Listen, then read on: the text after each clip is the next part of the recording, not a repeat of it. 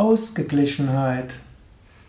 Hallo und herzlich willkommen im Yoga Vidya Lexikon der Tugenden, präsentiert von www.yoga-vidya.de. Heute geht es um eine besonders schöne Eigenschaft, nämlich Ausgeglichenheit. Ausgeglichenheit ist im Yoga ein wichtiger Begriff. Ein anderer Ausdruck für Ausgeglichenheit ist ja auch Gelassenheit, obgleich sie nicht identisch sind. Ausgeglichenheit heißt, ein gutes, ein gesundes Mittelmaß zu finden. Ausgeglichenheit heißt, nicht in die Aufregungen zu sehr hineinzugehen. Es gibt, man kann sagen, eine äh, mehr statische Ausgeglichenheit und es gibt eine mehr dynamische Ausgeglichenheit. Und je nach Charakter und je nach Temperament gibt es unterschiedliche Formen von Ausgeglichenheit. Die eine Form wäre die eher die etwas statischere oder die ruhigere Ausgeglichenheit. Auch daran kann man arbeiten. Diese Art von Ausgeglichenheit wäre auch die stoische Ruhe. Das heißt, hm, angenommen, Dinge gehen schief, du bleibst, hältst deine gewisse Ruhe, bleibst ausgeglichen, denn du weißt, es wird schon irgendwie sich wieder hinbiegen und letztlich der Mensch braucht gar nicht so viel. Oder angenommen, jemand schimpft dich, Gut, ne? da bleibst, hast auch eine gewisse Ausgeglichenheit.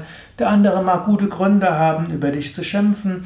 Du hast vielleicht sogar einen kleinen Fehler gemacht, aber du hast so gut gemacht, wie du kannst. Was nutzt es, sich darüber aufzuregen? Ich bleibe in der Ausgeglichenheit. Oder hm, angenommen, hm, 20 Dinge kommen noch zusätzlich, die man zu tun hat. Du erhältst eine gewisse Ausgeglichenheit. Du setzt Prioritäten, du machst vielleicht ein bisschen schneller, Du bittest um Hilfe, aber bewahrst deine Gemütsruhe. Das sind alles Formen von Ausgeglichenheit, von einer mehr ruhigen Ausgeglichenheit. Es gibt aber auch eine dynamische Ausgeglichenheit. Dynamische Ausgeglichenheit heißt, hm, du hast eine gewisse Polarität. Du weißt, manchmal bist du etwas aufgeregter, dann bist du wieder ruhiger. Manchmal bist du ein bisschen ängstlicher, manchmal hast du etwas mehr Vertrauen. Manchmal schimpfst du auch mal und manchmal hast du mehr Verzeihung und Vergebung gegenüber den Menschen. Und ein Teil von dir bleibt immer in dieser Beobachterrolle. Du gehst nicht ganz auf in diesen Aufgeregtheiten und deshalb bleibst du doch in der Ausgeglichenheit. Wenn du gerade jetzt sehr aktiv bist und voller Enthusiasmus, im Inneren weißt du, es wird nicht dauernd sein. Und wenn, es dir, wenn du jetzt gerade müde bist oder verzweifelt, weißt du im Inneren, auch das geht vorbei.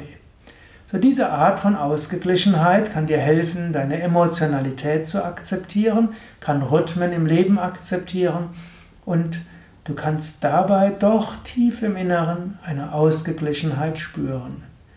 Yoga, insbesondere Vedanta, würde sagen, du bist das unsterbliche Selbst. Du bist eins mit der Weltenseele. Du bist kosmisches Bewusstsein. Und aus diesem Bewusstsein heraus kann, hast du die tiefstmögliche Ausgeglichenheit. Und da mag jetzt Körper und Psyche durch ihre Prozesse und Höhen und Tiefen gehen. Es spielt keine allzu große Rolle. Ganz im Inneren bist du in der Ausgeglichenheit.